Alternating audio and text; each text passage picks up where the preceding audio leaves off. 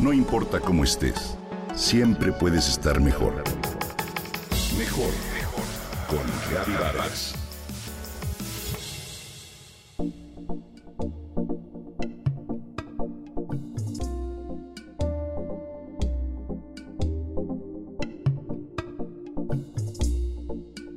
Esa tarde la pila de mi celular estaba en rojo.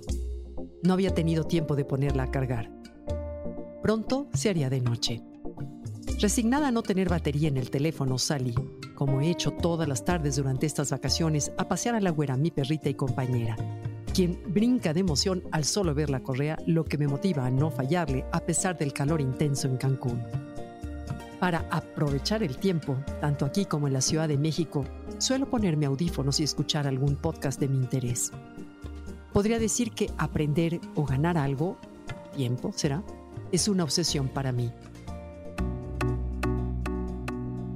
Sin una voz en la cabeza que guiara mi pensamiento o atención, sin un ritmo que me marcara el paso, comencé mi recorrido. Ignoro en qué momento me metieron o me metí hasta la médula de los huesos que el tiempo hay que aprovecharlo con algo productivo. En mis caminatas o paseos en bicicleta matutinas, veo que 80% de las personas, al igual que yo, está conectado a los audífonos, al margen de lo que sucede a su alrededor. Lo curioso es que a pesar de tener un solo sentido atrapado, el mundo entero desaparece o pasa a un tercer plano. Con los dispositivos, el sonido al interior de nuestro cráneo es de tan buena calidad que dejamos de ver, saborear, sentir o conectarnos con el exterior. Nos acorazamos dentro de nuestra cápsula auditiva. ¿Cuántas cosas se pueden captar sin audífonos? De alguna manera, ellos nos aíslan del mundo. Su uso implica una actitud separatista. Es una señal de rechazo a tener contacto con quienes están a nuestro alrededor como si nuestro deseo fuera que los demás no existieran. Recuerdo cuando antes intercambiábamos algunas palabras o teníamos una conversación con la persona junto a nosotros en un avión, camión o tren. Aunque mi esposo seguramente diría que qué alivio no tener que convivir, y sé que hay muchas personas como él. Se entiende que si bien algunas veces los audífonos son un refugio necesario, también son una fuga una escapatoria del aquí y del ahora que justificamos de mil maneras. Esos pequeños aparatos nos aíslan de las personas que más queremos, como la familia, que al vernos con audífonos se aleja. Así nos convertimos en un búnker inaccesible. Esa tarde me di cuenta de que sin ellos estuve más presente. Surgió un gusto que iba de adentro hacia afuera, desde el corazón.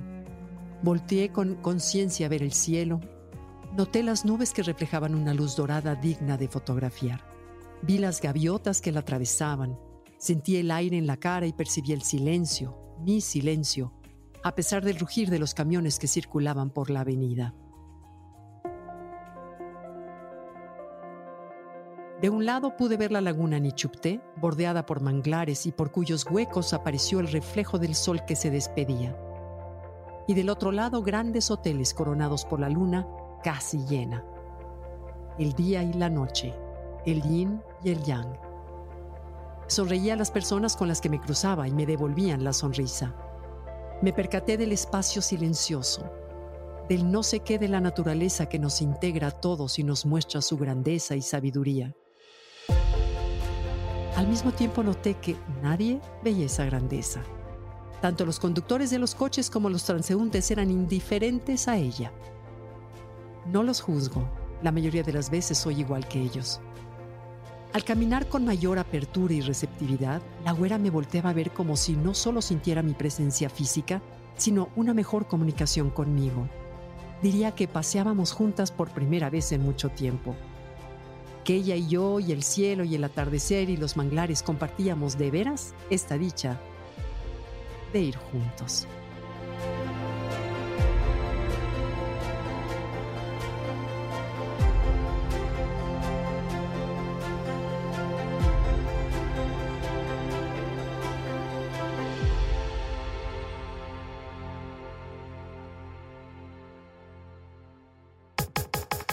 comenta y comparte a través de Twitter.